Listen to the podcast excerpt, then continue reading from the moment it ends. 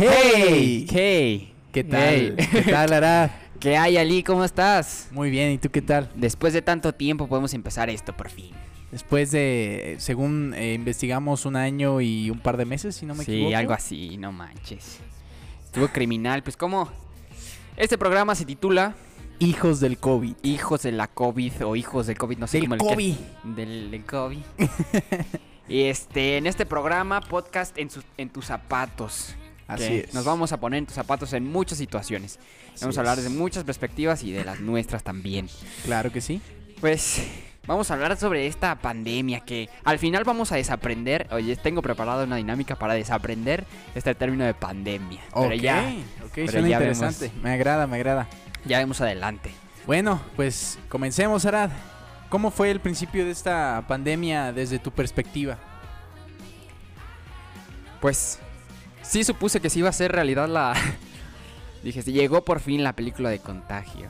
Oh, claro, Contagio es, es una película de la que vamos a hablar este en un ratito en el que ya estemos en un tema por ahí del tema foráneo. Sí. Este, pero bueno, desde tu perspectiva, Arad, ¿cómo fue? ¿Cómo fue en tu familia? ¿Cómo fue en tu Pues al vida como- laboral, estudiantil? Pues al principio como todo el mundo, o sea, nadie creía que esto hubiera, que tuviera esta magnitud, nada más pensáramos que iba a ser como un, un virus, pues cualquiera, ¿no? Que no fuera tan mortal y que no fuera tan contagioso. De hecho, pues en el 2005, o sea, yo había visto un reportaje desde antes de que empezara la pandemia Ok. en una serie de documentales de Netflix que les recomiendo mucho y creo que sí te había platicado, sí, ¿no? por supuesto que sí. De, en pocas palabras Claro, en español está. Claro que sí. Ajá. Y ahí hablan en un capítulo sobre las pandemias, sobre la próxima pandemia y cuándo iba a ser. Y entonces aparece Bill Gates diciendo que iba a ser muy pronto y que era importante que el gobierno se empezara a estructurar bien. Pero sobre todo hablaban de que en 2004, 2005 había habido una pandemia, una mini pandemia. También de un- virus SARS, pero nada más se quedó en Asia. No se contagió, no era tan contagioso ni tan mortal como el COVID-19, Ujú.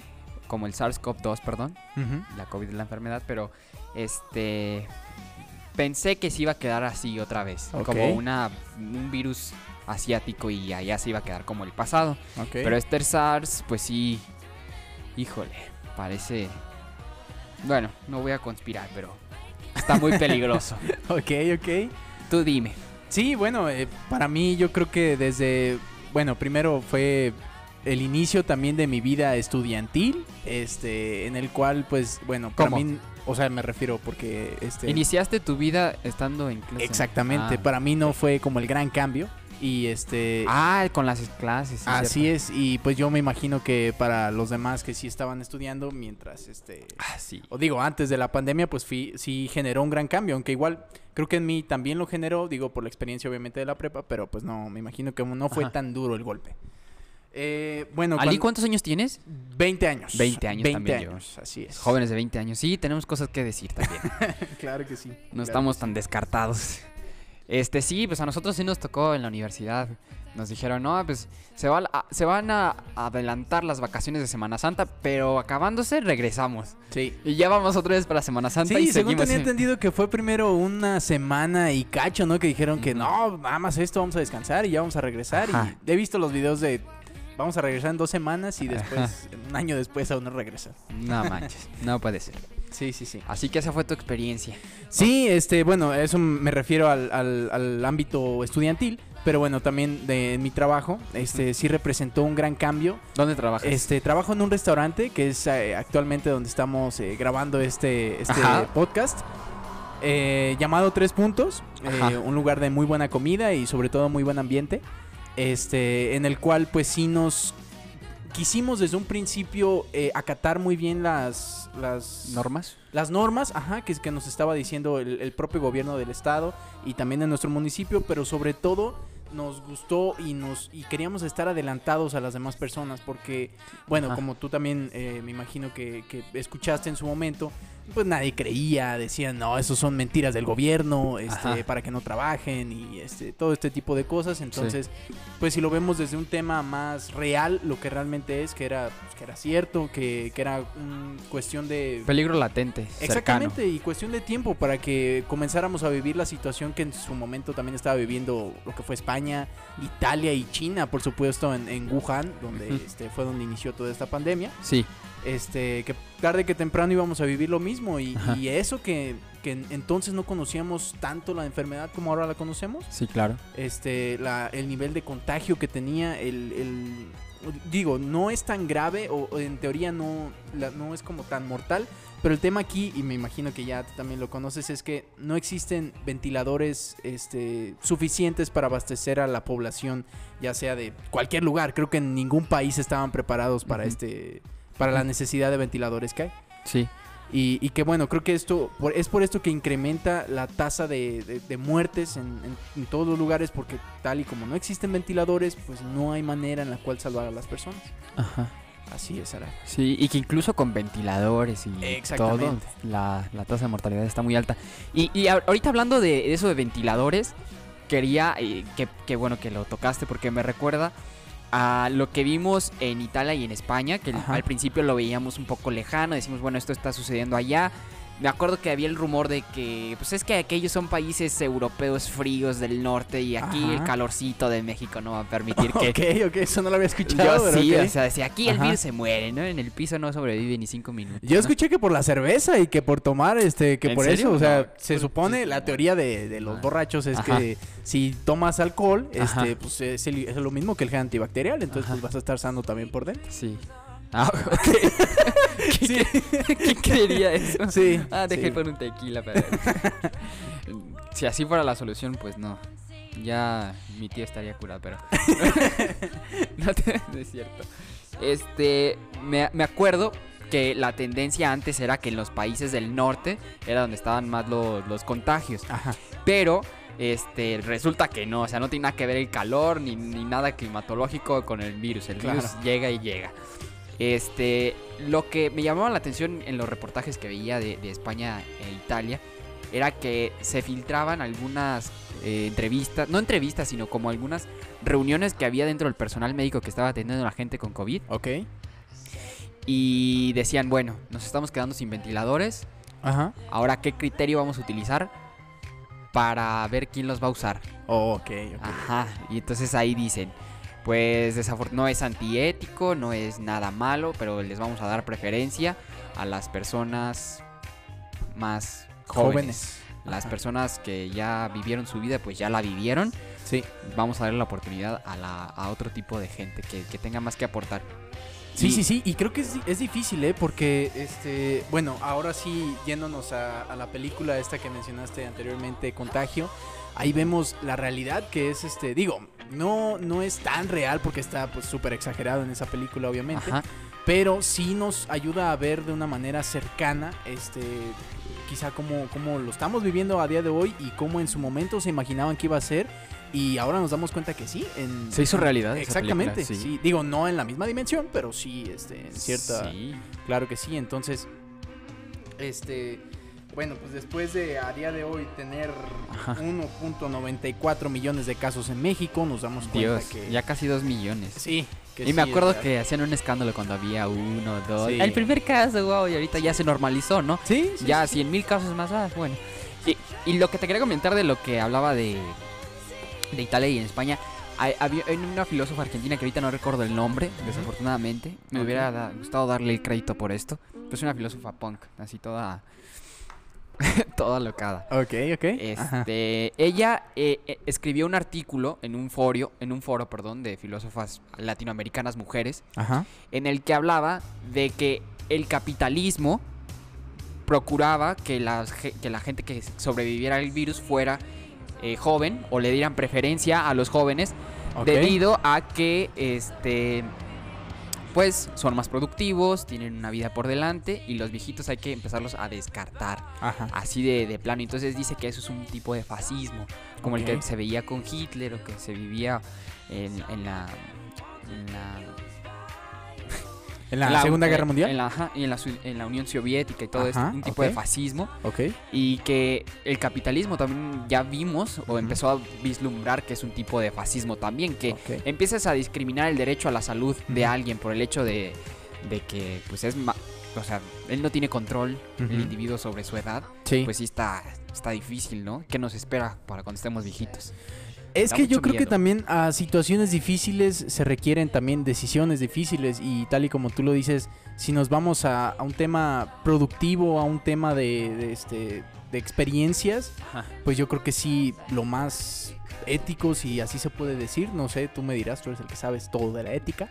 no, este, pues lo que yo creo que lo más correcto es, es sí darle preferencia a los más jóvenes, a aquellos que no han vivido, que no han producido, por así decirlo, que no han hecho mucho y pues bueno, yo creo que según tengo entendido la media de vida en México, si no me equivoco, son de 70 años, algo Un así. poquito menos. ajá. Entonces, pues sí, ahora sí que como dicen, pues ya estaba respirando de más. Ay, no, no, no, eso. me- no, no, Eh, no. Es broma, es broma, es broma, tranquilo. Pero no, no, no estoy de acuerdo con eso. O sea, a mí me llamó mucho la atención. Te- mient- durante- mientras pasó todo esto de la pandemia, me vinieron muchas ideas a la mente.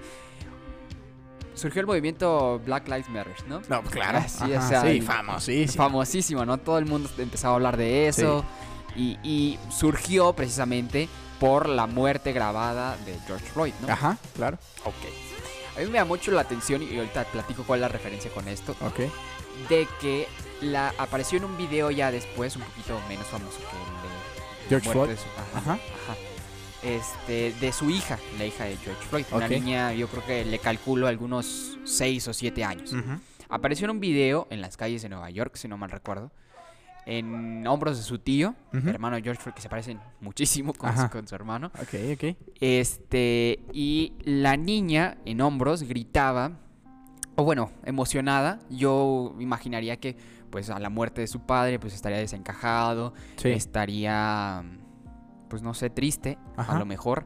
Pero estaba todo lo contrario, estaba alegre, se veía muy, muy, con mucha energía y gritaba, ¿no? Daddy changed the world. Mi, mi Órale, papi cambió el mundo, ¿no? Porque Ajá. vio el- todo el movimiento que se hizo alrededor del mundo, literalmente. sí, sí, sí. Eh, lo vimos en, en- en- en Inglaterra, lo vimos en, en todo Estados Unidos, se movilizó a favor de, de, de la Del movimiento del Black, movimiento Black Lives que nació a partir de eso. Ajá. Y esto que tiene relación, ¿no? Del heroísmo que a lo mejor la muerte de una persona representa para una sociedad. Y creo que si una sociedad sacrifica a, pues por así decirlo, ¿no? Porque sí, sí es Sí. sacrificar muertes, Ajá. la vida de los jóvenes por respetar la historia que tienen los adultos representa mucho de los valores o habla mucho de la Sí. sociedad. Ajá. Creo que por eso, por ese, en ese sentido, yo creo que deberíamos de haber respetado un poco más en aquel lado del hemisferio, Sí. este, la vida de los adultos, porque aquí en México no alcanza ni para los viejitos ni para la gente joven. Aquí no hay nada. Sí. No. Aquí no hay ni cómo elegir. Aquí no, no, hay. no, claro. Pero allá donde tenían que elegir, aplicar un poquito de la ética kantiana de, de no hacer acciones buenas por las causas, por perdón, por las consecuencias que tenga, sino porque es un acto bueno en sí mismo. Creo que Fíjate que ahora que mencionas esto, me haces que recuerde este, la película de Guerra Mundial Z y ya sé que me dirás que tienen que ver zombies con, Sí, con la no, no, no. COVID-19. ¿Estás diciendo que los enfermos de COVID son zombies? No. Eh, bueno, este, hay una parte en esta película donde eh, menciona un científico que a veces la, lo, lo- lo más feo de una enfermedad como que esconde algo como lo más hermoso, o, o por así lo quiere decir. A lo que voy con esto es que Ajá. es bueno mencionar y, y bueno, creo que es, es también es bueno ver dentro de lo malo a un poco de lo bueno. Ajá. Este, que este virus no afecta a bebés. Este virus no, no afecta a niños. Y este, y que bueno, si, si, lo, si lo vemos desde la perspectiva que tú, que tú mencionas, pues es, eso es muy importante. Y creo que es Ajá. algo, como dice este científico en la película, es algo lindo de la enfermedad, que no, que no nos afecta, yo creo, al- a los humanos más débiles o más este, ¿Frágiles? frágiles. Esa es la palabra que buscaba. Ok. Este, sí creo que es algo dentro de lo bueno, perdón, Dentro dentro, de lo lo malo, algo bueno. Muy bien. Ujú. Y pues bueno, así empezamos a ver la- las cuestiones en, en España y en Italia, Sí. donde se empezaban a, a elegir las cosas. Qué feo que tengamos que, que tuvimos que llegar a ese punto. Sí. sí, o sí, sí. que, bueno, y aquí ni hablar ni admirarnos, porque aquí en México está, está. Ah, Bien, sí, sí, vimos en China que incluso ellos se movilizaron haciendo no sé cuántos hospitales aquí. Sí. Ah, se pongan mascarillas, jóvenes, así está bien. Sí, qué crack. No, el otro día subieron, pues muchos, han subido muchos videos como en tipo de denuncia, de quédate en tu casa. de un señor que pues afortunadamente le cerraron las puertas del hospital en su cara y se murió ahí en la entrada. Sí. ¿Sí lo viste? Sí, sí lo vi, me tocó verlo, claro. Sí, o sea, que, ay, bueno, aquí ni, ni cómo decidir. Aquí te Sí, toca- aunque, bueno, mira, yo también te puedo dar la perspectiva quizá de, de, un, de, una, de personas que trabajan en el sector salud. Este, Sí. Tengo personas cercanas que trabajan en él. Y pues la verdad es que sí es difícil negar la atención, pero el tema aquí es que también a ellos como personas no se les protege y creo que Ajá. este, vamos o regresamos al mismo tema. Sí, el, el- el que no haya apoyo gubernamental, ni, ni, ni planeación, ni, ni nada de eso que hubo en otros países, este, digo, si hubo allá bajas, ahora imaginémonos aquí cómo las está o cómo Sí. hay. Eh, no hay no hay protección suficiente, ni, bueno, ¿qué digo suficiente? Yo creo que ni la menor protección se les, se les proporciona A ni ver, a... Aquí quería Ajá. hacerte una pregunta. ¿Sí? ¿Las personas del sector médico se tienen que comprar su material de protección? En el sector privado, sí. Y hasta donde tengo entendido, también en gran parte del sector público, también. Qué triste. Sí, es muy triste, las- es muy triste. Son las personas que nos están... Exactamente. Son las personas que te protegen y, y a eso es a lo que iba yo con, con, este, con esto que ahorita estás platicando. Ajá. Me haces que recuerde, no sé si en su momento este, viste un video sobre que unos familiares de un paciente este, muerto por COVID-19 golpearon a enfermeros, si no me equivoco, de un hospital. Eh, esto porque les negaron la visita al cuerpo del- de, de esta persona que falleció para abrazarlo, para... Pero que no saben que es por su protección, ¿no? Exactamente. Digo, esto ya tiene algunos meses, Sí. pero he ahí muchas veces, yo digo, yo que lo puedo ver más de esa perspectiva, que no es tanto, sabes, como que no, no te podemos recibir, o no, no, no es así. O como muchos mencionaban también en su momento, no vayas al hospital porque ahí te van a matar. o- Ajá. ¿Cómo No, tú te que- matas solo en la calle, saliendo. Exactamente. O sea, ¿cómo crees que un- una persona que estudió, por decirte yo, el, el ejemplo de, de un doctor, Ajá. estudia cinco años este, medicina, después se va un año a internado a un hospital, este, rotando por todas las especialidades. Después Claro. se va a un servicio, a una comunidad foránea regularmente en la que no hay nada, no, no, no hay, me refiero, no es una gran ciudad donde puedas decir, ah, este, No, yo pues- gozo aquí de todos los beneficios y, y todo eso. No, no lo hay. Este, entonces, pues sí, es, es triste. Y que no le crean a ese tipo de personas que se prepararon por tanto tiempo. Exactamente. Un respeto exactamente, mínimo. Exactamente. Pues Entonces, sí, sí, aquí- es difícil, es complicado. Es complicado. El sector médico, la verdad que mis respetos. De por sí en México eh, el sector salud siempre ha estado relegado como a una actividad complementaria cuando es lo esencial. Si Sí. La famosa frase de sin salud no, Mm. no tenemos nada. Sí. Y ahorita con esto evidenciaron más la- el problema y el abandono que tienen. Sí. Y que no nos estamos y no nos vamos a meter nunca en temas políticos. Ya, Ah, ya sabrán a quién va, a quién quiera pensar algo con ¿A esto. dónde van a pedrar? ¿A? Doctor Hugo López Hernández. Pero eh, sí, o sea, definitivamente hay que. es- se tocó una llaga Sí, que ya estaba Sí, desde sí, hace sí. mucho tiempo y con esto se evidenció y se agravó muchísimo. sí, esperemos que esto también genere un cambio. Genere un cambio, este, digo, no sé si con la famosísima cuarta transformación lo genere. Este, o igual si importa Para más hacer la contextualizar a las personas que nos escuchan de otros lados, porque también las hay, la cuarta transformación es como se autodenomina el gobierno actual de México, liderado por el licenciado Andrés Manuel López Obrador, Ujú. que para- desde mi punto de vista el título de cuarta transformación se tiene que dar, dar hasta después de ver los resultados, a ver si sí hubo una transformación, no autodenominarse desde el principio como una cuarta transformación. Pero Sí. bueno. Pues de hecho votaste por él, ¿no? No, yo no voté. Ah, bueno, el, el voto es libre y secreto, ¿verdad? Pero voté por el Bronco. ok. Ok. No, ok. Pero bueno. Sí, va para ellos. A ver si. eh, El primer pico, Arad, el primer pico. aquí en nuestro país en fue... Julio, ¿no? Ajá, Julio, en julio. Justo cuando pensamos que íbamos a regresar a clase. Sí, sí, sí, sí. Y también oh, el segundo pico, me voy a adelantar un poquito. El segundo pico también es justo cuando íbamos a volver a clase, que es De en hecho. febrero. Ay, no. Ajá. A ver, platiquemos del primer pico. Sí, el primer pico. Yo creo que, este, bueno, yo te voy a platicar una, una experiencia muy divertida que, bueno, a mí me pareció divertida. Este, en el lugar donde trabajo, este, llegaron a venir, bueno, no, no, no, mejor no mencionemos eso. Este, más bien, yo investigué en ciertos lugares cuánto costaba este en su momento lo que era este, las medidas de prevención, que era este un dispensador de gel antibacterial, que Automático es- y- exactamente, ah, que ajá. es este una pistola de, de- de- para tomar la temperatura, que No de- digas pistola porque se asustan, ¿eh? Ah, no, vayas a disparar sí, a sí. que les mate. Sí, luego las neuronas. Un, ajá, un, Ajá. un rayo láser. Este, con su rayo láser. Digo, la verdad, bu- bueno, Ajá. yo actualmente estoy estudiando ingeniería biomédica, este, que en la cual se, se basa en muchos de los, bueno, pues en toda la tecnología relacionada con la medicina. Ajá. Este, entonces, me sorprendió muchísimo, Ajá. este, me sorprendió muchísimo la, como la ventaja y, y- y lo, lo inteligente que puede llegar a ser la gente para. ¿Para qué? pero, Perdón. eh, no sé si se escucharon algunos susurritos ahí. de que me andaba. ya llevaba este muchacho diciéndome aquí en voz baja, este, algo Sí, que no sé. le entendía. Yo dije, pues, ¿qué será el micrófono? ¿Qué será? pero no. Me andaba la. Perdón. Volvamos al tema.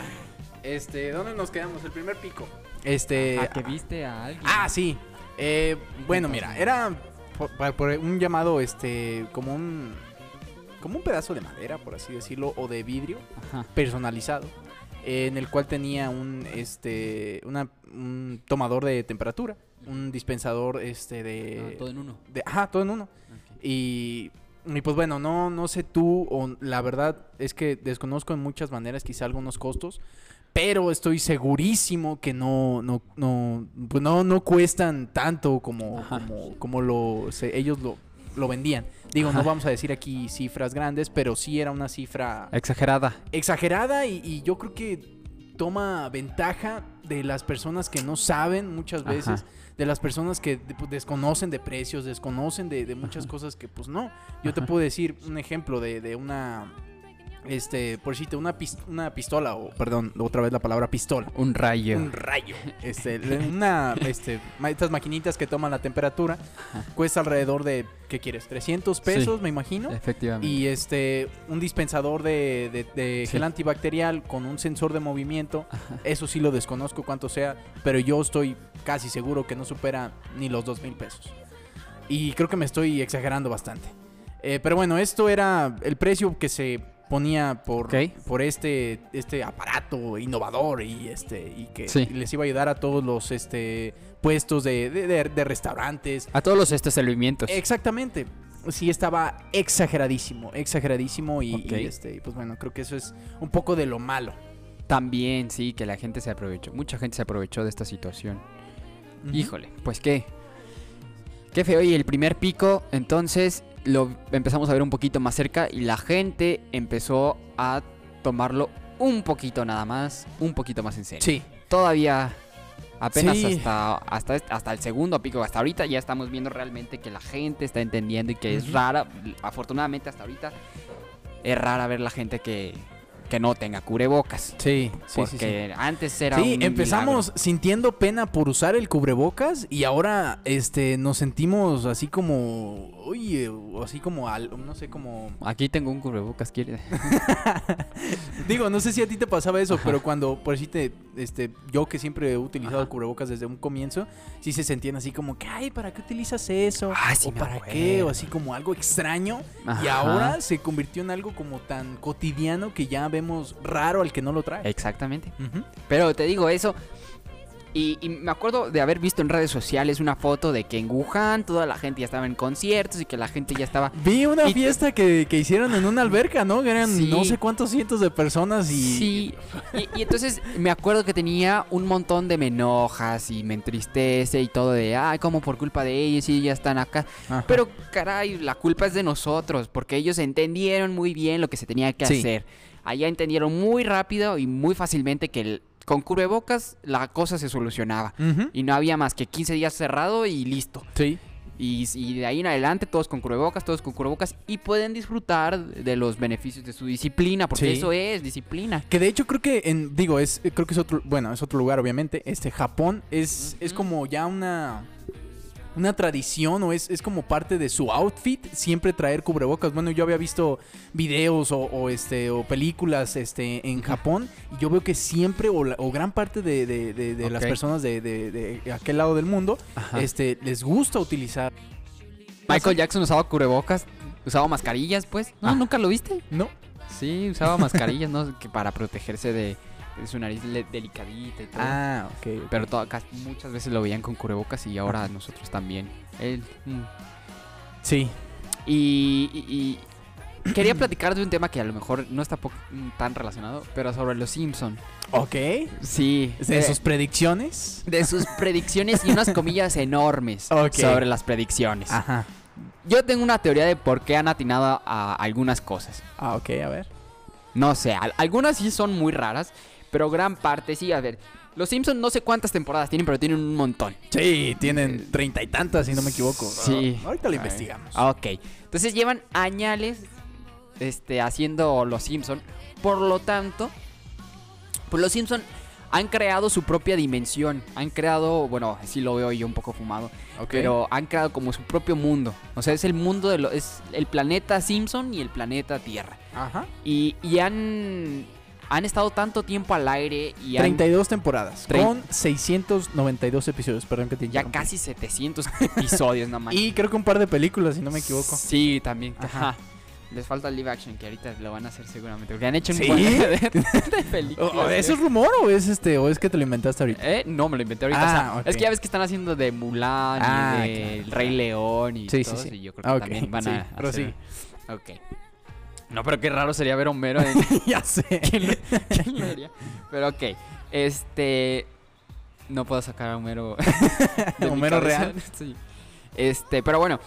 resu- bueno, según yo resulta de mi conclusión que como es todo un mu- mundo, todo un universo de una vida cotidiana, porque no es ciencia ficción como tal, sino es como la vida cotidiana. O sea, sí hay unas cosas que sí están medias raras, Ok, que hay extrater- hasta extraterrestres y todo. claro. Pero eh, han creado como su propio mundo, su pl- planeta Simpson, como lo digo, que pues de tantas cosas que han inventado, de tantas historias que han escrito, algunas también han tenido coincidencia en el mundo real. No sé si me explico. Sí, sí, sí, claro. O sea, de tantas cosas dentro, lo- dentro de lo aleatorio que han Sí, escrito. pe- pero bueno, mira, yo te voy a decir también, eh, según yo salió, bueno, creo que ese, era, ese no era fake, o no sé si era real, eh, cuando salió que Donald Trump salía de, de presidente de Estados Unidos.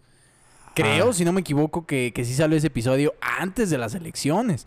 Y antes de que, según yo, se, se- este Donald Trump se quisiera posponer Ajá. como este el- Pues poner no, como... eh, elegir o este Sí, postular. postular, perdón, esa es la palabra, postular. Sí. Este, como presidente de los Estados Unidos. Ajá. Y apareció, según yo, lo de las Torres Gemelas también apareció. Sí. Y. Bueno, eso sí de las dos gemelas no...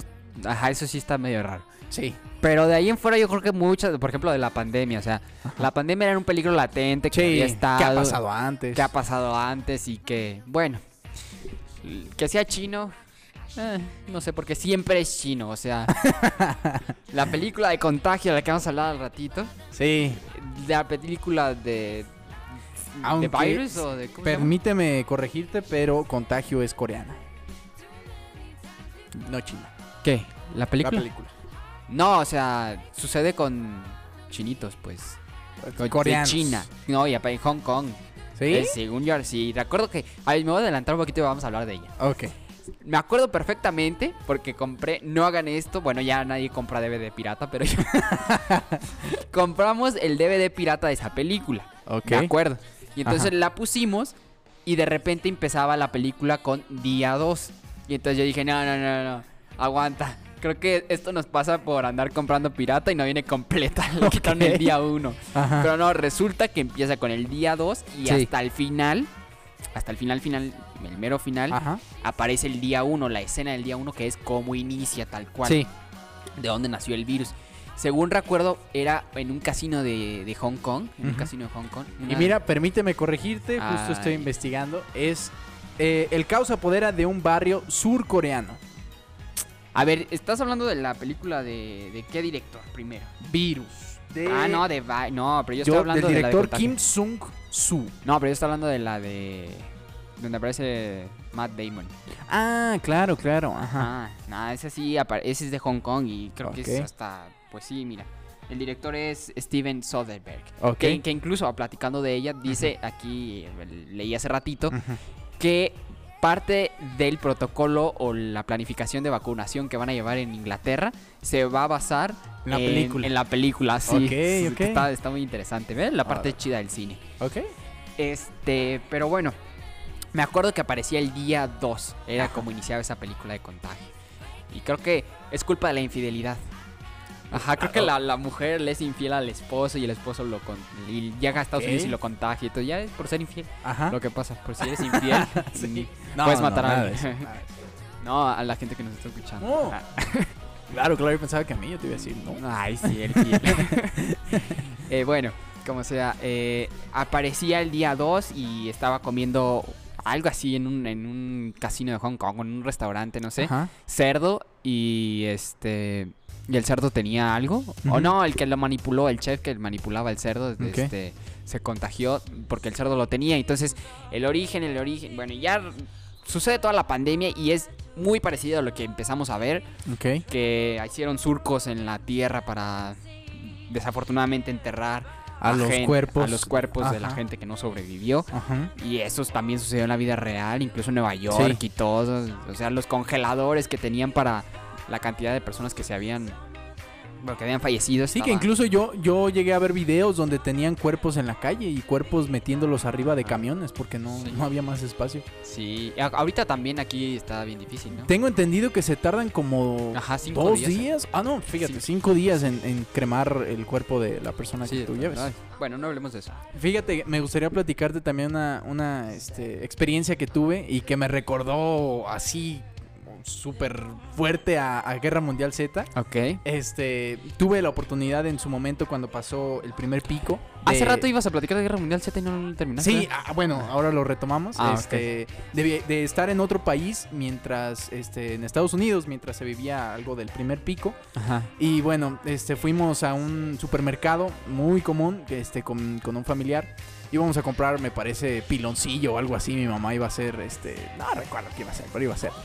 Este, el caso es que cuando llegamos, Buscando de- cosas raras las mamás siempre. sí, Nunca sabes, pueden encontrar Típico, típico. Desde que estás jugando, hijo, ve por las tortillas. Pero bueno, este, cuando llegamos al supermercado, Ajá. Saludos Es- a mi mamá. Este- y saludos también a mi mamá. Eh, estaba abarrotado de gente, o sea, habían Ajá. muchísimos autos. Y, y además de esto, ¿Aquí en México? No, en Estados Unidos. Ah, ah, ok. Y además de esto, en, en las, este, en los lugares ya ves que hay como cuadritos donde ponen este, los carritos del supermercado. Sí. Había cero carritos, cero carritos. Y Ajá. este, entonces, pues, señal. nos quedamos, iba yo con un tío y no, pues, a ver, vamos a preguntarle a alguien a ver si nos dona su, su carrito ya que lo desocupe, ¿no? El caso es que me acerco a una, a una señora y este y me dice, no, mijo, hay muchísima gente, hicimos como dos horas de fila y que está todo lleno, ya casi no hay nada, córranle y pues todavía nos quedamos medios Y espantados. tu mamá queriendo ir por piloncillo. Sí, ya sé, piloncillo. ¿Qué piloncillo, mamá? Eh, bueno, el caso es que al entrar eh, había Necesito ese piloncillo, es debido a muerte, dice tu Sí, mamá. a, a piloncillo había muchísimo. Lo que no había era papel de baño. Ese sí se acabó. Este, pero bueno, era es- ese, eso es lo que me te digo, me recordó a esa escena de, de Guerra Mundial Z donde van también al supermercado. Así la gente. Ah, Es como que te veía raro. Eh, vi a un señor como con ¿no? 12 kilos, no, 12, como 30 kilos de carne en un carrito. O sea, yo no sé dónde se metió tanta carne. Este, ¿Y pero- la pesaste o porque te, Bueno, no te creas? el- es el broma. el carrito estaba lleno de A carne. ver, señor, présteme su carrito, déjeme ver si sí trae 30 kilos.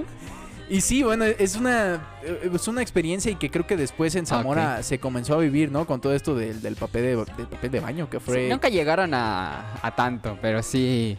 Fíjate que eso del papel de baño, creo que tiene una explicación de un psicólogo que dice que da la impresión a la gente de que, o sea, el papel de baño es barato Ajá. y ocupa mucho espacio. O Sí. sea, en tu, en tu alacena o en donde lo guardes, pues. Ok. O como que es muy voluminoso y entonces da la falsa impresión de que tienes tu alacena llena y lista. No necesariamente porque el papel de baño se necesite. Realmente como una ¿Pero quién necesidad. guarda el papel de baño en la alacena? No sé, o sea. no, Ali, ¿qué, qué exigente te pones, pues. ¿Dónde lo guardes? Ah, ok, ok. Pues sí, que había una explicación de psicólogos que dice que el, el papel de baño da la falsa este, como impresión de que estás seguro y estás lleno. Ok. Cuando el, pues, el papel de baño, no sé, no es tan de primera necesidad como no sé, puede ser el agua. El agua sí es Sí, algo sumamente importante. sí, que afortunadamente donde vivimos el agua abunda muchísimo. Eso Sí. es bueno. Sí, sí. Y, y bueno, parte de... eh, ¿Por qué no vamos a una sección? ¿Qué te parece? Ah, me parece perfecto, claro que sí. Ah, ok, a una sección de nuestro amigo Miguel Ángel Sánchez. Un saludo para También él. es un Miguel que nos apoya, mira. ¿Sí? Axel, que nos... Ah, sí. El dueño de tres puntos y, este y Miguel Ángel Miguel Ángel. también. En esta sección que se llama La Resumidita. Adelante, la Miguel. resumidita, adelante. Llegó la hora de tu resumidita. Información que no cura. no me dejarán mentir. Lo de hoy, lo de hoy es el Es la nueva moda de la que casi 2 millones de mexicanos se han contagiado. y por la que lamentablemente en nuestro país han muerto casi 200 mil personas. Y mientras algunos ponen su granito de arena para terminar con los contagios, a otros les vale más y quieren seguir con su vida normal. Eso sí, ya que están todos virulentos, ahora sí quieren recurrir a hospitales, que por cierto están saturados. O a la vieja confiable medicina alternativa, como las gotas de nanomoléculas que la CEGOP repartió entre gobernadores, o las gotas milagrosas que promueve Nicolás Maduro, el presidente de Venezuela. Gente, gente, gente, pero si lo único que hay que hacer es... Quédate en casa. Ah, así es. Gracias, doctor Gatel. Casa. Ya, ya se puede ir, gracias. ¡Ya! Tome 50 pesos para el taxi. Pero bueno, si quedarse en casa es mucho pedir o de plano no se puede, mínimo utilizar el cubrebocas y lavarse constantemente las manos. Aunque lo más raro es que de acuerdo a datos científicos, son los jóvenes los que transmiten más el virus. ¿Pero a qué hora? Si la mayoría de los jóvenes no tienen que trabajar para mantener una familia y las clases se dan de manera virtual. Entonces, ¿de dónde se contagian? Ah, ya veo. A los jóvenes les vale una y se salen con sus amigos porque se aburren en su casa. Ah, bueno. No, pues muy bien por ellos. Siempre entretenido, nunca inentretenido. Ah, la cosa es que si seguimos así, este infierno nunca se va a terminar. Por ejemplo, el multimillonario creador de Microsoft, Bill Gates, aseguró que a pesar de la llegada de las vacunas, el mundo volvería a la normalidad hasta finales de este año. ¿Qué? ¿Piensan que eso es mucho? Nah, no es nada comparado con un especialista del Centro Médico ABC, que señala que al ritmo que van las autoridades mexicanas con su plan de vacunación, nuestro país alcanzará la inmunidad total al COVID-19 y sus variantes hasta dentro de 70 años. ¡Ay, canijo! Mejor vámonos a Cuba, que ahí ofrecieron vacunar contra el malvado coronavirus a todos los turistas. ¿Te gustó tu resumidita? Ja, Entonces acompáñanos porque te la vamos a dar cada semana. Ah, y ahora de regreso a nuestra programación habitual. Pues, ¿qué te digo? Me encantó. Sí, muy profesional. Todo un profesional. Tenía que ser Miguel. Pero bueno. Muchas gracias, Miguel, por esta resumidita. Nos te vemos, te oímos la próxima, en la próxima programa. Sí, claro, claro, claro. Claro que sí. Y hablemos de cuándo estaban calmadas las cosas, por ahí por noviembre.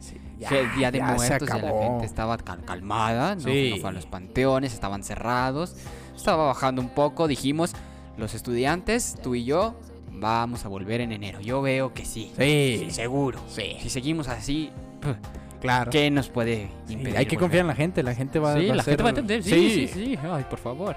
Y entonces vinieron las fechas decembrinas aquí en México, resulta, y sobre todo en Michoacán, porque Michoacán es un país, perdón, es un estado migrante. Migrante. O sea, muchos- tenemos, pues, yo no conozco a nadie que no tenga un familiar Sí. en Estados Unidos. Ajá. Y sí hay un dato de que Michoacán es un estado, pues sí, el estado que más migrante o más familiares Ok, tiene en eso, Estados no Unidos. eso lo desconocía.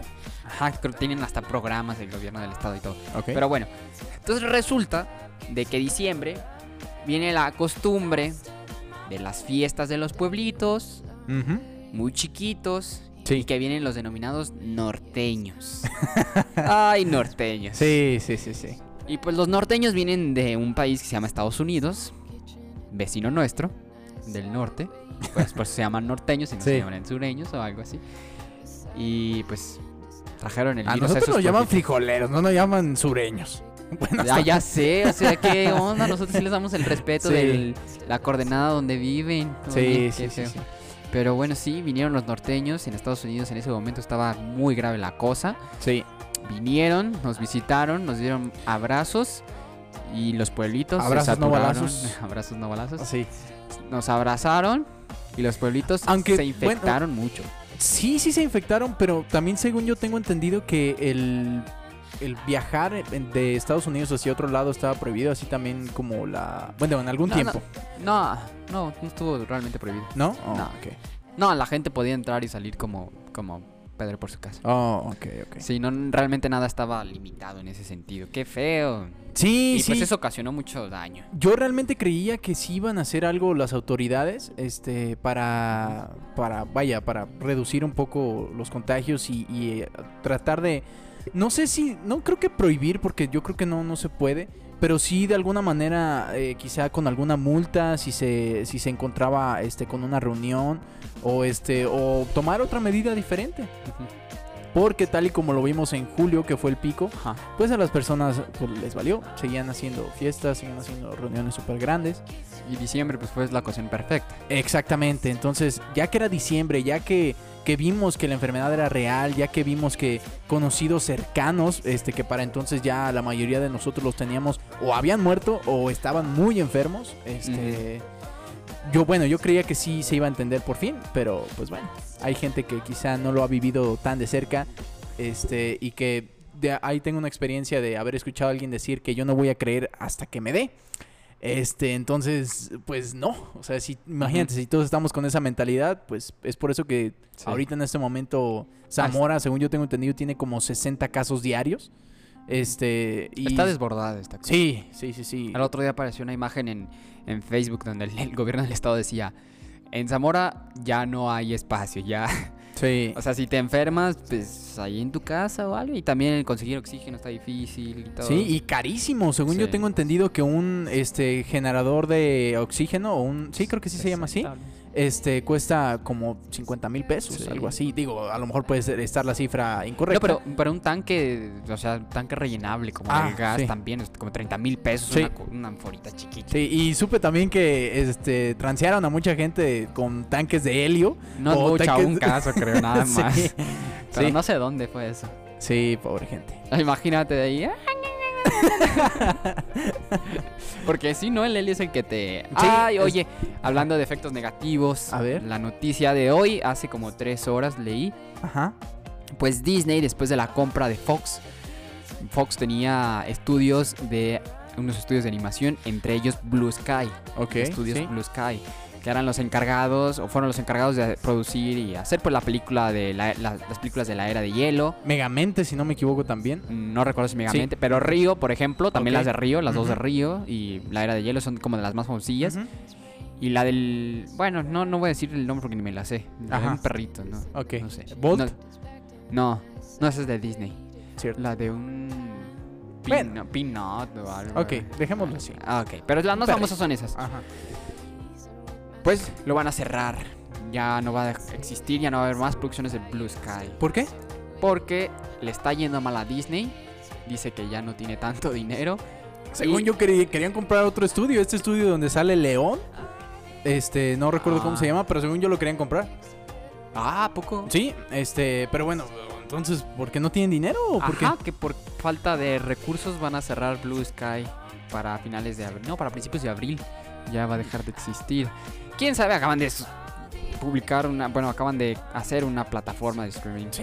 Y que acá, pues mucha gente ya la compró. No, muchísima. ima- Sí, aquí en México Sí. es- es- ya es muchísima. Imagínate Sí, en Estados, Estados Unidos, Unidos. todos lo tienen. Pues sí, pero yo creo que por... No sé si sus ingresos se definen únicamente por Disney y... ¿Que el parque de Disney? Ajá, el parque de No. Disney. No, creo, o sea... jamás. O sea, Todas las producciones que está haciendo de, de WandaVision, de este, Ah, cierto. de, De, de Mandalorian. de Mandalorian, de Winter. Soldier y el y Falcon, eh, to- pues todo, Disney es Disney. Disney es No, ahora en este eh, momento un monopolio este, Sí, pues, impresionante. Pues que no, se está haciendo la que, la que no tiene y que por eso yo creo que más bien hubo ahí otra cosa. Pero ok. como decimos, no conspiramos, pero híjole, se fue un grande. Sí, pero bueno, regresando este, No te creas, era medianón. no a temas de, de las este, fechas decembrinas. Eh, el tema aquí con México y que, bueno, muchas veces, no, no quiero exagerarlo porque muchas personas tienden a exagerar como la situación de la delincuencia. Ajá. Este, pero la realidad es que en muchos lugares, como tú mencionabas, como en pueblos pequeños, la gente está tan quizá cerrada a otro pensamiento que, pues vaya, no, no les importa que les digan, sabes que te vas a morir. Ellos siguen haciendo sus tradiciones. Y sí los existen, y sí existe muchísima gente. Sí existen muchas ciudades, este, sin decir nombres, pero conozco varias algo grandes que donde no hay ley en muchos aspectos. Entre ellos eso. Y, y que lo, lo poco que se podría considerar como ley, que... Bueno, en este punto sí voy a hablar de un poco del presidente. Ok. Creo que vale la pena porque sí es bien difícil, fíjate. No voy a decir... No, no voy a decir el nombre ni bajo qué circunstancias, voy a hablar hipotéticamente, pero sucedió. Ok. Conoz- conocía, o supongamos que existe un señor de, un, de la tercera edad, Ok. ok, que sabemos que es una población de riesgo. El- o sea, es muy probable que se te complique si eres una persona de la tercera edad, Ujú. porque se te van acumulando muchas comorbilidades o, pues no sé, la edad ya no resiste. Cada cuerpo es diferente, hemos visto que hay gente joven que se muere también, pero si eres de la tercera edad, pues sí es de más cuidado, ¿no? Ok. Ajá. Por eso te piden que no visites a tus abuelitos y todo eso, ¿verdad? Sí. Ok. Pues existía, conocí un señor que era como ferviente defensor de Andrés Manuel. O sea, mi presidente. Ok. Y como él, hay muchísima gente que cree ciegamente en lo que el presidente diga. Ajá. ¿Ok? El presidente, para los que no sepan, no estén muy informados del tema, no usa cubrebocas. Él siempre ha dicho que nadie le ha recomendado que use el cubrebocas. Se acaba de infectar. Sí. Se acaba de recuperar, afortunadamente. Pero él dice que va, de- va a seguir sin usar el cubrebocas. Ujú. Ok. Pues resulta que este señor dice, mi presidente no usa cubrebocas. Él tendrá sus razones. Él nos quiere dar un mensaje al no usar cubrebocas de que tampoco nosotros lo debemos usar. Ajá. De que no debemos de tener miedo. A lo mejor es algo que él como está en la cúpula de... O sea, conoce como muchas cosas o entre los líderes mundiales. Sabe que el cubrebocas no es necesario, que no es cierto. Y pues yo tampoco voy a usar cubrebocas. Ese señor, meses después de seguir con este pensamiento, se infectó, desafortunadamente falleció.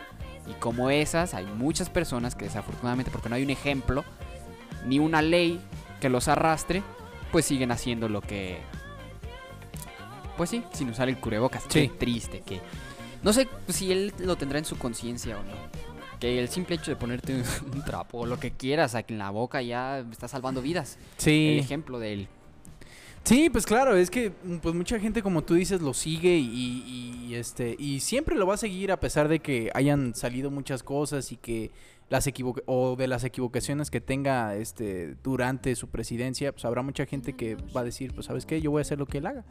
Y sí, yo creo que como un líder este debería este empezar pues con él, con él mismo para así los demás tomarlo como ejemplo. Su ejemplo arrastra mucha Así gente. es. Así es. Pues ni hablar. La única recomendación. Si en algún momento nos escucha, por favor póngase un cubrebocas porque podría salvar muchas vidas. Sí, claro que sí. Y había un término que había dicho al principio que íbamos a desaprender, que es el término de pandemia. A ver. Lo hemos escuchado por todos lados Sí. y es un, un- es un término que ya se nos va a quedar, yo creo. A esta generación nos va a marcar el término pandemia. Ilumínanos, Arad. Pero eh, investigué un poco, me llamó mucho la atención un artículo que había leído este, de la revista The Lancet, según no mal recuerdo. Es una revista británica de, de medicina. No, somos, no somos médicos, pero es una revista que cualquier persona puede leer. Ajá. ¿Ok? Y entonces ahí el doctor, aquí lo tengo, Richard Horton, ¿ok? Dijo o tituló su artículo COVID-19 is not a pandemic. Ok. que se traduce como COVID-19 no es una pandemia. no es una pandemia, es una, según él, una sindemia. ¿Habías escuchado ese término antes? Mm, No, a ver, explícamelo. Sindemia. Dice que la sindemia, a diferencia de la pandemia, la pandemia nada más es pues el brote de una enfermedad y que afecta a muchas personas. Ok. Pero la sindemia es la interacción de dos o más enfermedades entre ellas y cómo interactúan este grupo de enfermedades con fenómenos sociales y culturales. Ok. ¿A qué se refiere esto? El COVID-19 afecta, lo hemos visto, si eres diabético, hipertenso, de la tercera edad, híjole, está Te difícil. afecta más, Te pero afecta más. no te excluye. O no, me o sea, refiero, no, es una sentencia. Ajá, ajá. No es una sentencia ni tampoco es una seguridad para las personas que no tienen, Ajá, que no te vayas a complicar. Pero las estadísticas hablan de que las personas que fuman, de las personas que tienen cáncer, de las personas diabetes, hipertensión y estas enfermedades que son pues degenerativas, Sí. pues es complicado, este, pues es reservado el diagnóstico, ¿no? Para esas personas. Sí. Entonces dice que el COVID-19 vino a denotar el enorme problema de obesidad, hipertensión, diabetes y de cáncer que tenemos Sí. y que muchas veces estaba como de, ay, soy hipertenso, ay, soy diabético y puedo vivir con eso. Sí. ¿Ok? Y cómo se interactúa esto también con fenómenos sociales, como por ejemplo la pobreza, Ok. de que a lo mejor en Estados Unidos se vio mucho de que la mayor parte de los infectados eran latinos, eran negros, Ok. y que son gente regularmente como la clase trabajadora, Ok. Que desafortunadamente, o sea, que eran los más infectados y que gran parte de las muertes o de los decesos vienen de ese tipo de grupos sociales. Entonces también es un indicativo enorme de que hay poblaciones que están discriminadas sin saber que están siendo discriminadas. Por ejemplo, pues este, este grupo de gente. Entonces el término sindemia, en conclusión con todo, es que el virus solo vino a denotar las enormes eh, diferencias que existen entre clases sociales, entre grupos étnicos y la enfermedad y otras enfermedades que siempre estuvieron, pero estuvieron silenciosas. Ok. Y entonces esto vino a resurgir todo, todo este todo este desastre que estaba oculto. Sí. Y entonces, ¿para qué sirve cambiar el término pandemia a sindemia? Para cambiar el enfoque, dice la dice en el artículo que la vacuna no va a servir de nada Ok. si no se atienden las causas, si no se atiende el, el por qué el cáncer, el por qué la diabetes, la hipertensión y si no se empieza a atacar un poco la disparidad entre grupos sociales. Dice, no va a servir de nada, la vacuna no va a servir de nada. Está peligroso. Sí, yo creo, creo que es muy cierto, porque muchas veces este, las personas creen que, no, pues, ¿sabes qué? O bueno, ahorita que ya estamos viendo un poco de esto de la vacunación en nuestro país, que en otros países pues ya están súper adelantados. Sí. Este, eh, la, la vacuna no es una cura, no es este Claro que no. algo que te lo vas a poner y vas a decir, ya, ya puedo seguir mi vida como era antes. Lo han dicho muchas personas, yo creo que la vida como tal la conocíamos antes. Bueno, fíjate que yo difiero un poquito en ese tema. Muchas veces dicen que, ¿sabes qué? Va a ser completamente diferente. Yo creo que va a ser igual, pero quizá un poco diferente. Eh, ¿En qué temas? En temas de lo justo de lo que tú estás diciendo. De que si, si, si las personas quizá entienden que- que si tienen obesidad, que, que el, el por qué se ocasiona la diabetes, digo, hay, hay diabetes que no se controla, ¿verdad? Pero me refiero, si, si tienes una dieta balanceada, si haces ejercicio, si te mantienes este, sano, por así decirlo, pues vas, eso va a ser, yo creo, una mejor defensa que cualquier vacuna y, y- Sí, y claro. a cualquier enfermedad que, Los que en hábitos. el futuro venga, así es. Sí. Sí, es, es mucho más probable, pues, que, que una persona, pues, sana, que no es garantía, repetimos, no, claro es garantía de que porque esté sano, porque pues, eh, también hemos conocido de todo. Pero sí, o sea, es más, eh, no sé, tienes mejores probabilidades para todo, para esta enfermedad y para muchas otras. Sí. Por eso los doctores recomiendan hacer ejercicio y todo. Y que también aclarar que, pues, nos informamos en este podcast, no hablamos desinformadamente, Claro, porque claro. acuérdate que, que oímos, ¿no? El- En un podcast, no vamos a decir cuál, ¿verdad? Pero habíamos oído, ¿no? Que decía, es que ah, bien serio y, con una seguridad, híjole, que Sí, yo sí, quisiera sí, tenerla tremendo. para... que dijo lo de las enzimas, que dice, ¿no te acuerdas? No recuerdo. Mira, ahí te va.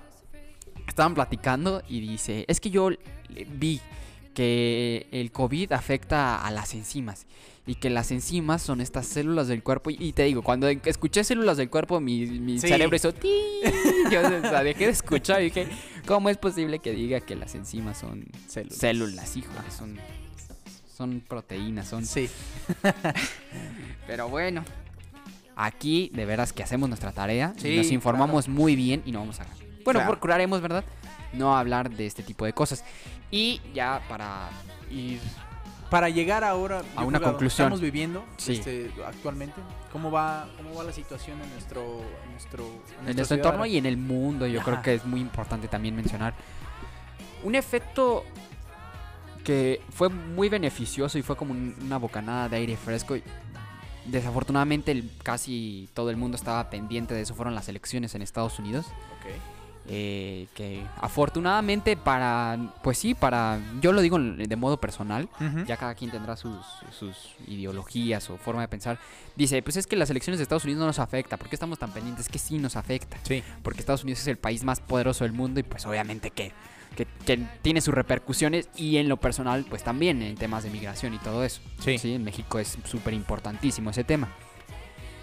Pues resulta que ganó Joe Biden, demócrata, y le ganó a Donald Trump. Sí. ¿Que ¿Qué representaba? Para el mundo era un dolor de cabeza en general.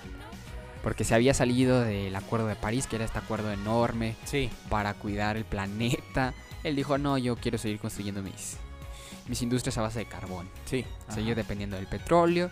Esto ya pues, se ha visto que es muy malo y muy, pues, muy malo para el planeta. Volvió Joe Biden. Está haciendo un buen de cosas por, por los migrantes. Legalizar a 11 millones, creo, de, de personas que viven allá de forma ilegal.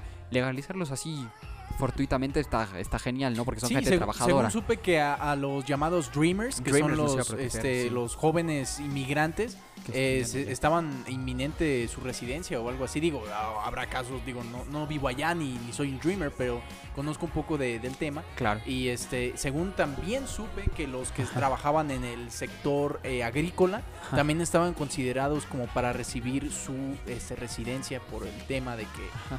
Conforman un- una gran parte del... ahora De sí, la matrícula. o no, no de la matrícula, sino como del producto de, de Estados Unidos, de lo que es Estados Unidos. De, Ok. de, de que, o sea, como se dice... Son parte fundamental. Exactamente, parte fundamental de lo que es Estados La Unidos. estructura de Estados Unidos. Así Ajá. es. Bueno, y, y en efectos de la pandemia, eh, la, la, pues sí, la victoria de, de Joe Biden implica o sugiere un cambio de visión en cuanto a la pandemia, porque Donald Trump, pues no sé, decía que es un personaje que me gustaría tener en este podcast, porque sería súper interesante cómo es que piensa que inyectando sanitizante o inyectando cloro te puedes curar del COVID. Pues, no sé. Entonces, alguien que cree en la ciencia y que su ejemplo arrastre a muchos líderes mundiales que toman como referencia a Estados Unidos, que lo que haya ganado Joe Biden representa un, pues sí, una mejora enorme, un cambio de un giro de 180 grados para bien. En muchos casos, en otros no estoy tan de acuerdo, pero, pero representa muchas cosas muy buenas. Ok. Este, pues al día de hoy seguimos, según en esto, en, pues en qué, en la pandemia, ¿cómo le en la sindemia. Sí. Estamos Sí, en la, ah, ah, sindemia. en la de sindemia. corregir. Estamos todavía en la sindemia de, de la COVID-19. No hemos parado, no vamos a parar en mucho tiempo, Sí. desafortunadamente. Pero quisiera rescatar algo, algo filosófico. Ok. de esto. Yo, desafortunadamente, la muerte es algo muy cercano ahorita más que nunca. Sí. De lo que no hay que tener miedo a la muerte en sí, ¿verdad? Porque pues es algo a lo que vamos a llegar. Claro. Dicen los romanos. Ciclo natural de la ¿Por, vida. por qué le tienes miedo a la muerte si cuando, si cuando no está existes y cuando está ya no estás? Pues sí, o sea, no, no podemos controlarlo y cuando llegue, pues... Dicen las abuelitas, ¿no? Cuando te, cuando te toca, aunque te quites. Sí. Y cuando, Sí, sí, sí. y cuando, ¿Y no, cuando no te aunque toca? te pongas. Sí. ¿Verdad? Pues bueno. Hay que cuidarse y hay que echarle ganas. Pero me gustó mucho la forma en la que la gente empezó a desconectarse un poquito del mundo tan social y tan enérgico que, que vivíamos. Sí. O sea, ¿cómo se aisló y qué representó para ti el aislamiento? Representó, digo, dentro de lo bueno, una cercanía más con la familia, Ajá. yo creo. Este, digo, obviamente con las personas que viven en tu casa. Ah, perdón, como un paréntesis nada más, porque no estoy hablando del encierro completo, porque hay mucha gente, como nosotros también, que tenemos que trabajar, claro. que no claro. fue un encierro total, pero que los fines de semana, los días de descanso, sí no eran para otra cosa más que para estar en casa, ¿no? La gente responsable. Sí, y yo creo O que sea, a a eso día, me a- refiero. a día de hoy que estamos viviendo ya el segundo pico, Ajá. este, digo, la primera vez sí fue como súper como un periodo de ap- adaptación, creo, como en cualquier cosa o en cualquier tipo de situación en la que al principio quizá no fue tan fácil, Sí. no fue tan como lo este, pensábamos que ah, voy a estar en mi casa acostadito viendo la tele, jugando videojuegos, ¿sabes? No. No es así, la verdad es que No. este ahora lo vemos de, de- de la manera en la que hubo cercanía también este por si te lo, lo que mencionamos de la familia Sí, hubo este también de una manera de producir quizá de una modo de un modo diferente con esto que se está viendo de redes sociales Sí. este, y lo que actualmente estamos haciendo este que Sí. gracias a la pandemia de- nació esto, pues si nos llamamos hijos de la COVID. así es así es Sí, pues sí, y que tampoco es un concurso de productividad, porque hay gente que tomó esto como un descanso y que está completamente justificado, que Sí. venía de una vida súper pesada, mucho, mucho estrés, mucha inercia dentro de la sociedad y que no tiene tampoco nada de malo, pues que estés pues, relajándote, Sí. descansando, durmiendo. Hay gente que pues eso lo tomó como una como aire fresco, ¿no? sí Pero eh, de modo filosófico, por así decirlo, ¿qué representa? Y esta es una pregunta como muy... Ay, no sé, puedes tardar en, en responder. ok ¿Cómo cambió el yo para ti? ¿O crees que haya un yo antes y un yo después? Para mí, te, te platico la mía. ok a ver Y ahorita tú me dices. Ajá, déjame pensar la respuesta Sí. Primero, el yo, ¿verdad? ¿Qué, representa el yo? ¿Es el yo en sociedad? ¿El yo en interioridad? ¿El yo en familia? El yo, ¿no? Y, solo tú sabes qué es el yo. Ajá. Todas las experiencias que has acumulado y todo lo que tú has venido haciendo, sí ¿ok? Para mí, el yo, en lo personal, solo vino, como en muchos casos he platicado, solo ha venido como a...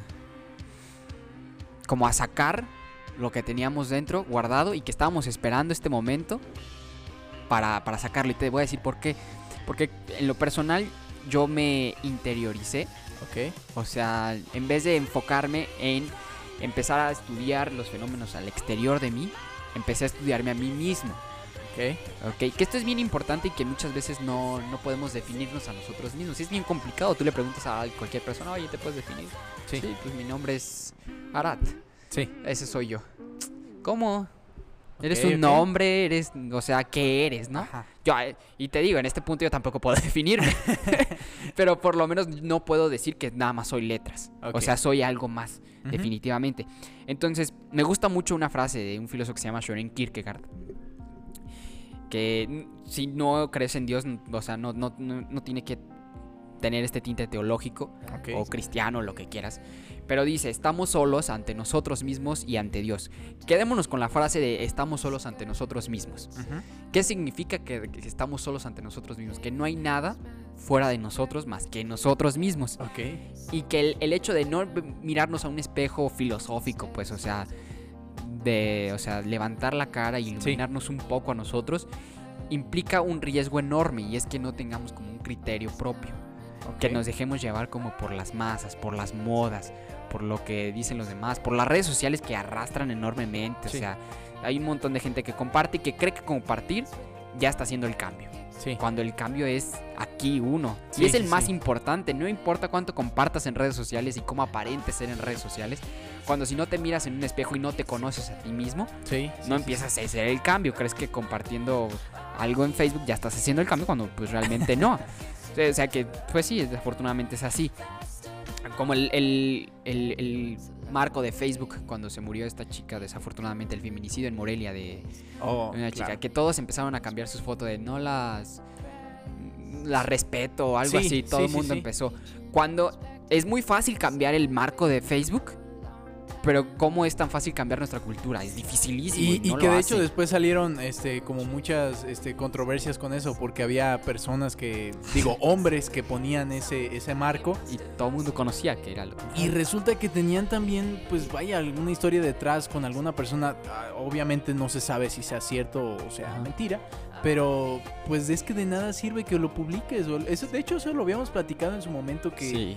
Es, es como, como, bueno, a mí personalmente, muy, muy personalmente me parece una tontería si, como tú dices, si no hay cambio personal, si tú no eres esa persona o, o- o solamente lo haces para aparentar otra cosa, pues entonces, ¿para qué lo haces? Por eso la frase, ¿no? Estamos solos ante nosotros Sí. mismos. Con el que tienes que cambiar es contigo. No aparentar cambiar otra cosa, sino Sí. estás solo ante ti mismo. Y eres tú el que te tienes que... O sea, ¿te gusta lo que ves en el espejo? Sí, Sí, o sea, bueno, también lo digo en lo personal, Sí. a ti, excelente. Pero le pregunto a la gente, o sea, ¿te gusta lo que ves? No lo digo físicamente, porque eso, o sea, se arregla o Sí. si no, o bueno, no quiero decir se arregla, o sea, pues no sé, o sea, no, no, es estamos hablando in- interiormente. Sí, irrelevante. Ajá, El interior es lo que cuesta trabajo sí. y el interior es lo que, lo que desde mi punto de vista vale, o sea, tú puedes hablar con personas por teléfono y darte cuenta si son buenas o no, Sí. independientemente lo veas o no. sí. Y eso es, digo, hay personas en las que yo, si yo fuera ellas, no me gustaría lo que estuviera viendo. Gente realmente que está muy carente de... No quiero decir, o sea, mm, no sé, son malas personas. Ok. Y en el, en el sentido estricto de malo, no, no es subjetivo. Sí, sí son malas personas. Y pues, no sé, un, ejercicio cada quien. Sí. O sea, estamos solos ante nosotros mismos. ¿Te gusta lo que ves? ¿Y si no te gusta? Cámbialo. Y si no te gusta, cámbialo, ¿no? Sí. Y para eso nos tienes a nosotros. ¿no? Claro, claro. ah, no, y que ya para concluir, no sé. Sí, Este, me gustaría decir que nosotros aquí, o en lo personal tengo esa visión yo, no sé si la compartas. Ok. No quiero como que la gente piense como nosotros. No, no, no, no. Que nada. piense por sí misma y ya por con eso ya estamos haciendo nuestra chamba. Sí, sí, sí, O sea, claro. yo que creo sí. que es ponernos en tus zapatos para que hacerte que pienses por ti mismo. Sí. Y que si quieres debatir de, de lo que digamos y que no estés de acuerdo, ya habremos hecho nuestro trabajo. sí. Como dicen, aguijonear conciencias, decía Soren Kierkegaard también. Me gusta mucho Soren Kierkegaard. sí. Pero aguijonear conciencias, ¿no? Ya, no es, importa si estás de acuerdo con nosotros o no, pero ya con que reacciones, con, con que pienses, que investigues, está nuestro trabajo hecho. Sí. Exactamente. Concuerdo contigo totalmente. ¿Terminamos? Sí, pues ¿O bueno. ¿Quieres decir algo más? Es, no, este, creo que, que es un buen momento y un buen tiempo para, para terminar. pobres, los hemos dejado aquí en ahora. Si hay alguien que siga aquí escuchando, muchas gracias por escucharnos. Muchas gracias por escucharnos hasta el final. No manches, te amamos. Sí, este.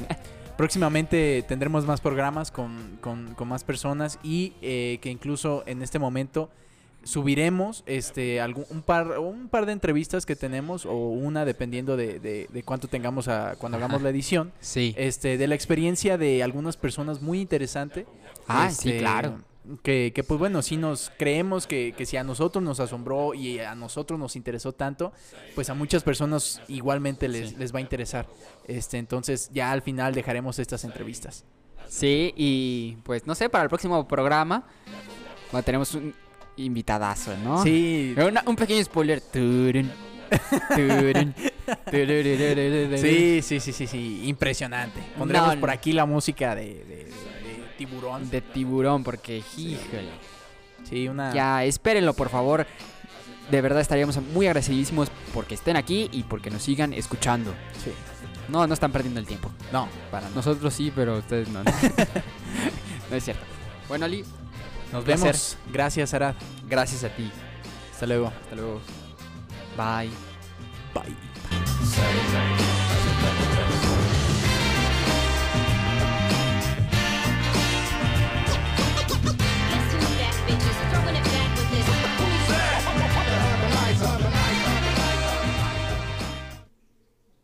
Bueno, y pues gracias por continuar todavía con nosotros. Y como les dijimos, vamos a tener una pequeñísima entrevista en donde Dana, eh, una amiga mía que conocí en Durango, creo que fue gracias a los libros por el que Dana y yo nos hicimos un poquillo más cercanos, porque creo que compramos el mismo libro, el de Viva los lunes de Dan Miller, si no mal recuerdo.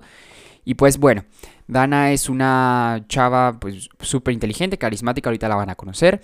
Ella ahorita se encuentra en un crucero. Eh, entonces se me hizo súper interesante cómo es la experiencia de una cuarentena o de un aislamiento o vivir una pandemia dentro de un crucero.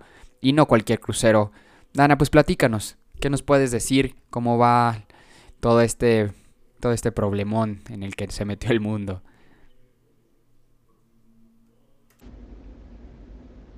Hola Arad, un gusto saludarte. Mi nombre es Dana y sí, estoy a bordo del barco Logos Hope desde hace ya dos años.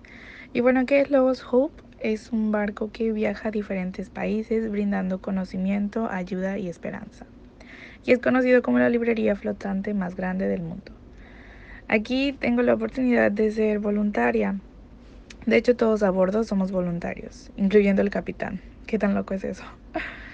Bueno, podría contarles más al respecto, pero a tu pregunta de cómo fue la cuarentena para mí a bordo de este barco, em, debo decir que fue un tiempo difícil, ya que como les platiqué antes, la librería es lo que hace andar a este barco. Así que cuando llegó la pandemia y tuvimos que cerrar, fue algo difícil, pues todo, todo parecía incierto, todo era incierto. Nos encontrábamos en Jamaica en ese tiempo y nos dijeron que cerraríamos por dos semanas. Y bueno, esas dos semanas se convirtieron en 125 días, casi cuatro meses. En el barco todo seguía igual, por así decirlo. Seguíamos trabajando normal, pues al menos yo que estoy en la cocina, um, teníamos que seguir cocinando para todos. Así que sí, bueno, sin embargo también hubieron personas que decidieron volver a casa antes de que no hubieran vuelos disponibles para ellos. Uh, y bueno, eso nunca pasó por mi cabeza, pues aunque faltaba tiempo para mí para que mi compromiso en el barco terminara, oré a Dios y Él puso paz en mi corazón, mostrándome que Él me había llevado ahí y no es como que de repente se le hubiera olvidado que iba a haber una pandemia mientras yo estuviera ahí. Así que ese tiempo realmente Él fue el que me dio paz y en medio del caos y eso pues me ayudó, me ayudó a seguir en el barco durante ese tiempo. Nosotros recibimos contenedores cada tres meses aproximadamente, así que recibimos uno en ese puerto. Y fue justo tiempo porque muchas de las cosas ya se estaban terminando. Y bueno, al trabajar yo en la cocina muchas veces vi cómo la comida se multiplicaba. Me sentí muy bendecida ya que se hubieron sé que hubieron otros uh, barcos que no podían estar atracados en un puerto y solo iban a, a, un puerto para descargar o cargar nuevos suplementos. Pero mientras tanto eh, estaban en el mar anclados. Y bueno, estar encerrado tanto tiempo fue difícil. Eh, si lo piensas, como pueden 65 nacionalidades de diferentes países uh, convivir en una caja de metal. Creo que ese es el milagro más grande de todos. Eh, sin embargo, este tiempo fue un buen tiempo en el que toda la tripulación pudimos unirnos y convivir para ayudarnos unos a otros. Sin duda ha sido una experiencia que si me hubieran dicho antes que iba a experimentar, yo creo que no lo hubiera aceptado o creído. Pero sin duda no me arrepiento, pues pasaron tantas cosas que me hicieron crecer, tanto espiritualmente, que eso fue la principal cosa que crecí en mi relación con Dios, como en muchas otras áreas de mi vida. Y pues sí, bueno, espero no haber tomado tanto tiempo y haber respondido a todas tus preguntas. Y gracias por la oportunidad. Eh, sí, un saludo desde San Vicente ahora y nada, Dios les bendiga. Ok, muchas gracias, Dana. Muy interesante. Pues vaya, sí que estuvo difícil y esperemos que esta sea la primera de muchas visitas que tú estés en nuestro programa en tus zapatos. Interesantísimo el modo en el que lo tomaste y pues igual, muchas gracias por tus bendiciones. Así que ya lo saben, nos vemos el próximo episodio de En tus zapatos. Muchas gracias.